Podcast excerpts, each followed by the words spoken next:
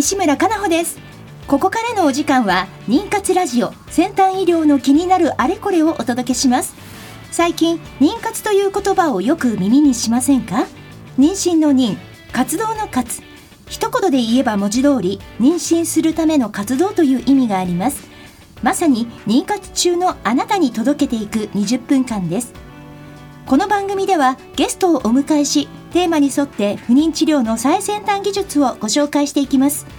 お話を進めていただくのはスペイン発の不妊治療を専門とした遺伝子検査会社アイジェノミクスジャパンの技術責任者で工学博士のトシさんです。トシさんよろしくお願いいたします。よろしくお願いします。今日も武蔵境岩本婦人科クリニック、えー、院長岩本先生にスタジオにお越しいただいております。今日のテーマは男性因子。はい、えー、精子の DNA の断片化についてになります。よろしくお願いいたします。よろしくお願いします。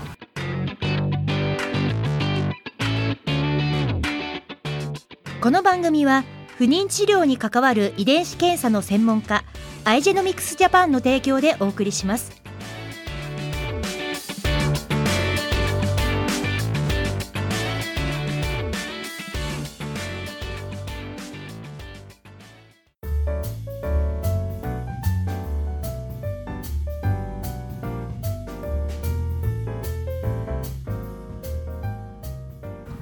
今週も武蔵境岩本婦人科クリニックより岩本秀樹先生にお越しいただいております。3週目でございます。先生よろしくお願いいたします。よろしくお願いします。さて先週に引き続きましてはい、はい、えー、精子の、えー、男性因子ですね。で精子側の問題ということをお話しさせていただきました、はい、で今週もですねちょっと引き続き話していきたいんですが、はい、あのまあ先週の話をちょっと振り返ると、はい、その男性の精子っていうものをイメージとしては清流な本当にいいものから、はい、悪いものを言うと、はい、そうですね。ドブ川みたいな感じがね、あると、うん、でこれは本当にまあまあ、その体の調子だったり、はい、まあ、生活習慣だったりいろいろ原因があると、はい、でそういった中でやっぱり問題としては精子の質までいってくると、やっぱり DNA が問題なんですね、これで、まあ、ちょっと私たちの、まあ、検査、はい、ちょっとご紹介させてもらうと、はい。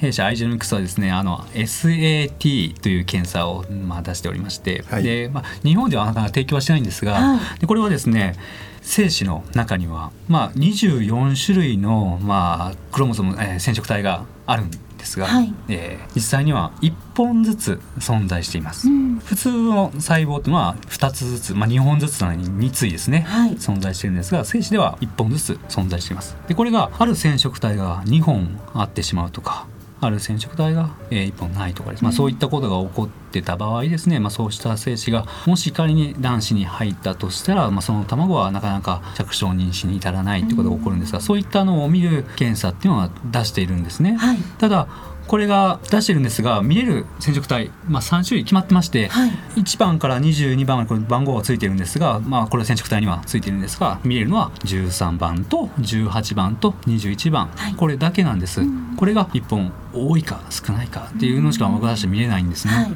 でこういったのが今私たちが出せる検査なんですがこれはでも本当に技術としては古いんです、うん、これ私が言うのもあれですけども、古いでも面白い検査ですね。その十三、十八、二十一が多くは卵子から来るっていうふうな発想ですけどもね。その通りです。はい、精子から来るっていう可能性っていう話なんですね。はい、確かに面白い検査ですね。うん、そういうの出してます。で、実際には出てくる結果としては、あなたの精子は何パーセントがこういった異常がありますよ。うん、でも何パーセントは正常ですよ、うん、といったパーセンテージでお出しするので。じゃあそれを改善する方法とか、まあ、そういったのはもちろんないんですね。はい、でその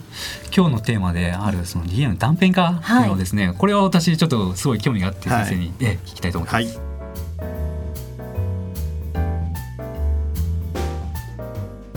精子にはそういうことで数の問題、えーと、多い少ないっていう問題だけではなくて、うんはい、同じ1匹の精子であっても赤ちゃんになりやすい質の精子なりにくい質の精子っていうのが存在するっていうのがどうやら最近分かってきました。はい、でその質の違いっていうのは何の違いかっていうとその精子の頭の中には赤ちゃんを作るための遺伝子 DNA が入ってるんですけども、はい、その DNA がプチプチちぎれているのと、はい、ね、ツーって一本にちゃんとつながっている精子。ででちゃんと一本につながっている精子っていうのは赤ちゃんになりやすい精子なんだろうと。でブツブツちぎれている精子っていうのは、えーと、赤ちゃんになりにくい精子なんだろうと。うん、で、えーと、そんなふうな感じで違いがある点にされています。でご主人さんが出した精液中にもう DNA がピシッとつながったキレッキレの精子がたくさんいるような、うん、そういうふうな精子を毎回射精しているようなご主人さんともう DNA がぶっつんぶっつんちぎれてるような精子だらけになっちゃってるようなゆるゆるな精子を出してるご主人さんがいるんだろうと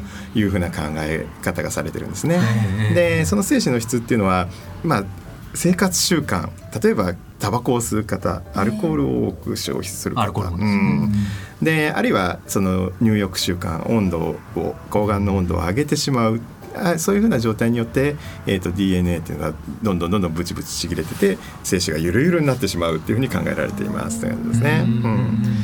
で、えっと、そんなのを僕ら医者は患者さんが目の前にいらっしゃってくださってその抗がん陰嚢を触るそうするとなんとなくあいけてる。かるんですね、うん、あこの人はっていうイメージが湧くんですけれども、これ慣れると湧くんですよ。ところがですねそれが患者さんにやっぱ伝わらないんですね。ですよね。患者さんはそれがダメだって言われてもなんで俺タバコやめなきゃいけないの？俺の知ってるやつタバコ吸ってるけど子供いるぜみたいな感じになっちゃうんですね。っていうような感じですね。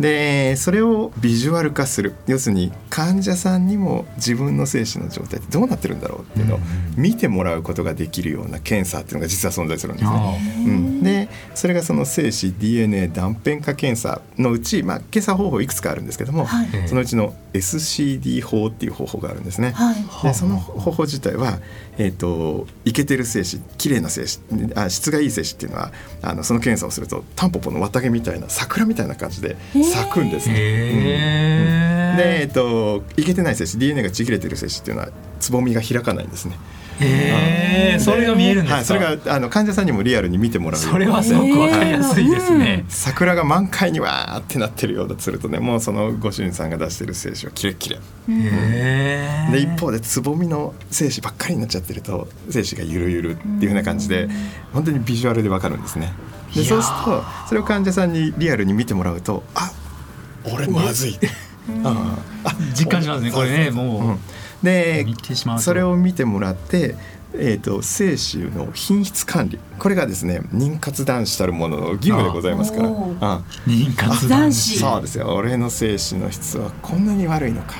うん、じゃあどこを改めなきゃ。意識改革をしてもらうって方ですね、うん、うん、なんでそういうのが大事なのかなっていうふうに思っててですね。すごいあの有効な検査だと思うんですね、うん、うん、ありがとうございますいやこの先週も先生からあの妊活男子という言葉が出て、はいはいこれはもう岩本先生が作った言葉だと 私はもう聞いたことないですよねトシさんね。ないです。いやでもこういうキーワードがやっぱりビーンとすぐこうなんかイメージしやすい。なんか妊活っていうとやっぱりなんかこう女性のものっていうかイメージ的にね。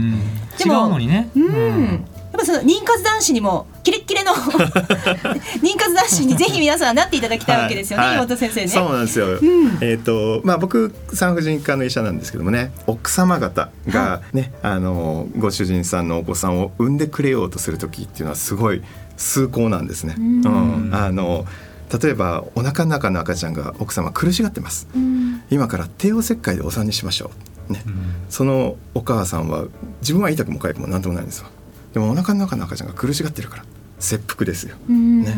でそれを嫌だっていう人はほぼいないですね。うん、全員ね自分は痛くも痒くもないのにご主人さんの子供を産んでくれようとするために切腹をするんですよ。ね、奥様っていうのはそれぐらいの覚悟でね妊娠出産というのに臨んでるんですね。はい、ねその一方でその隣でその意識の奥様に対して隣でご主人さんがブカブカタバコ吸いながら ブクブク太りながらね。おお前頑張れ。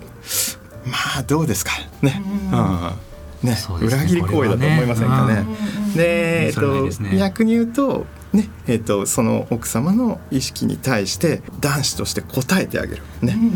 今日俺が出した精子人生で出せる最高品質だ、ね。うん、これをですねぜひともね皆さんに実行していただきたいと思うんですね。この意識はなかなか多分多くの男性持ってないと思います。そうなんですね、なんで実はうちのクリニックあの初診してもらう前に患者さんたちに説明会というか勉強会に来てもらってるんですけど、はいその場でですね、はい、今のことを言うようにしてるんですね、うん、うん、で幸いちょっと実はうちのクリニック全国平均に比べるとちょっと成績がいいんですけども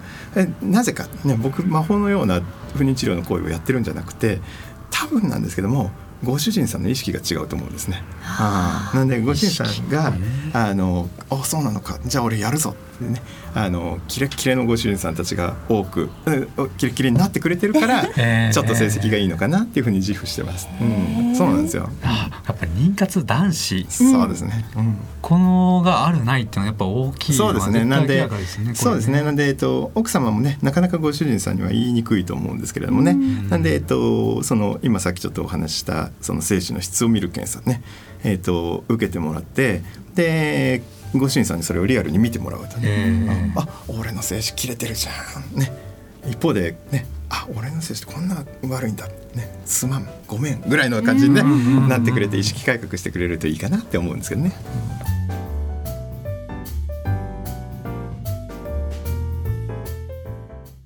妊活ラジオ先端医療の気になるあれこれ。引き続き武蔵境岩本婦人科クリニックより岩本秀樹先生にお越しいただいております岩本先生、はい、あの先週そして今週もキーワードで、はい、妊活男子、はい。えー、これいい、このキーワードをぜひね番組でもとしさん広めていきたいですね、えー、いきたいです。やっぱね妊活男子って聞くとちょっと私緊張感がこう 走りますよ。あそうですか？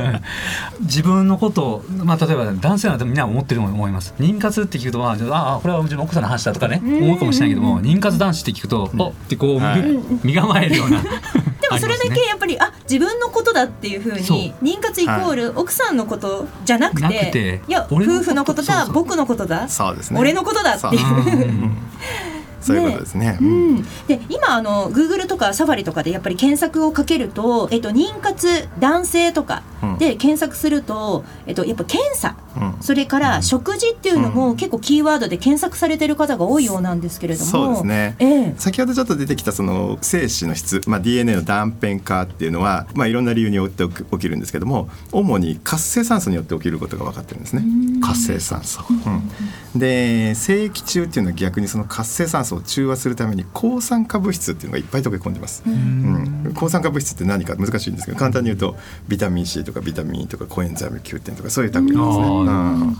で抗酸化物質っていうのは生物のうちどこにあるかっていうと植物が持ってるんですねうん、太陽光から逃げらんないんで植物っていうのはそこに立ってるんで。はい、で自分の身を守るためにその抗酸化物質でその自分の体をバリアしてるんですね。うん、でその植物を摂取することによって抗酸化物質っていうのがいっぱい溶け込まれると精液中にもその抗酸化物質が増えて精子の DNA が断片化するのが防がれるっていうメカニズムになっています。なんで、えっと、食生活のうちにもう野菜果物っていうのをやっぱ意識して取ってもらうっていうのはすごい大事なんですよね。うん、だって、えっと、食事ね興味があるっていうふうな感じだとするとなんで今日どんだけフルーツを取ったか今日どんだけ野菜を取ったかね、うん、そういうので意識しながらやってもらうといいのかなっていうような感じですね。最近やっぱりね肉ね、うん、肉を食べるのがこう増えてきてるので、ね、なかなか野菜を気をつけて食べようってしない限り摂取しないというか。そうですね。だそれを意識するのがそれこそ妊活男子の妊活男子の始まりですね。特にあのオフィスワークされてる方だとどうしてもこう外食がね多くなったり、ね、あとまあちょっとねこう唐揚げ弁当美味しいみたいな。ね。ね感じで、それこそ精子の質っていう意味であのリコピントマトトマトジュース。はい、あれも関与してるんじゃないかなって言われてますからね。あの、なんかいつもだったらそのじゃ唐揚げ弁当だけだけどちょっと一品そうですね。いいと思いますね。トマトジュースちょっと飲んでみようかなとか サラダをね。そうですよ、ちょっとつけようかなそうそうそうそう。それでいいと思うんですよね。うん、できることはそこからですね一番入りやすい。そうですね。うん他にぜひ妊活男子に向けてございますか、ね、妊活男子はですね最も実は一番大事なのがですね禁欲期間なんですよ。体の中に溜めてる時間っていうのが長くなれば長くなるほど精子の DNA で断片化することが分かってるんですね、うん、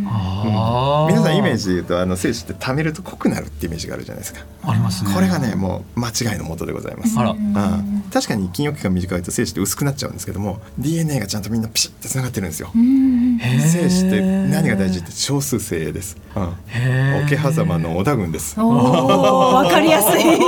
没 少数精でわーって攻めていくとですね、これがあの一番成績が良くなるっていうことが分かってるんですね。あ、そうなんですね。なんでえっと精子の DNA を断片化させないように出して出して出してね、イケてる男子は毎日射精。これがキーワードでどうですか？えー、そうなんです。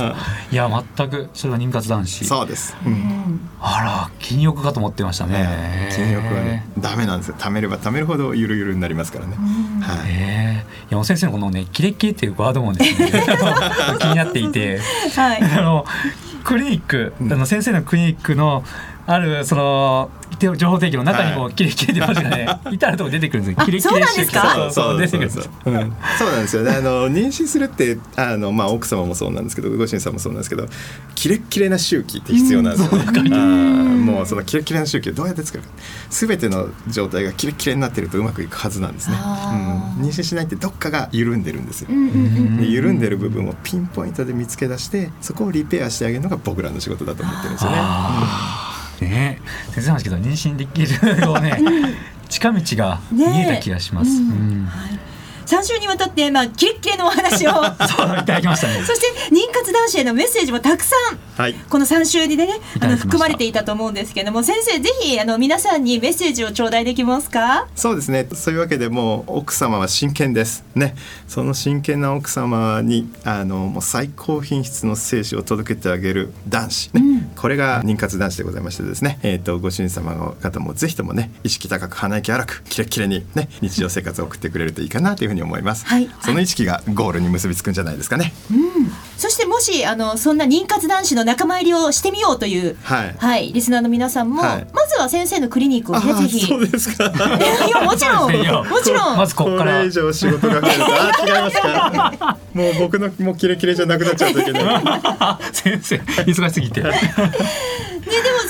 あのこういった機会に、そうですね。ねあのまずは先生のお話を聞く。それからそうですね、うん、説明会はぜひあの無料ですんで、えー、あのうちのクリニック来なくてもいいんで、はい、あのぜひ参加してください、はい、ご興味ありましたら。はい。ぜひその説明会の情報なんかも先生のツイッターとか。そうですね、はい、あのホームページにクリニックのホームページでホームページで。見てもらうことが可能です。はい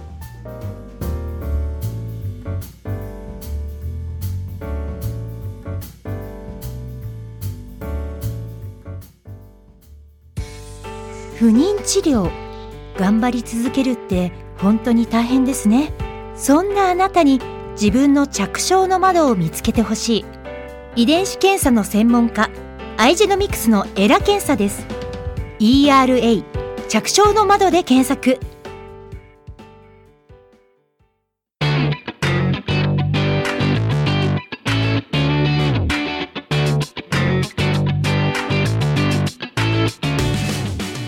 お時間となりました。今日は武蔵境岩本婦人科クリニック岩本秀樹先生をお招きしアイジェノミクスジャパンの技術責任者のとしさんと一緒にお届けしてきました。この番組は毎週金曜夜10時から再放送をお届けしています。またポッドキャストによる配信も行っております。FM 西東京のポッドキャストページからお聞きください。それでは来週同じ時間にお会いいたしましょう。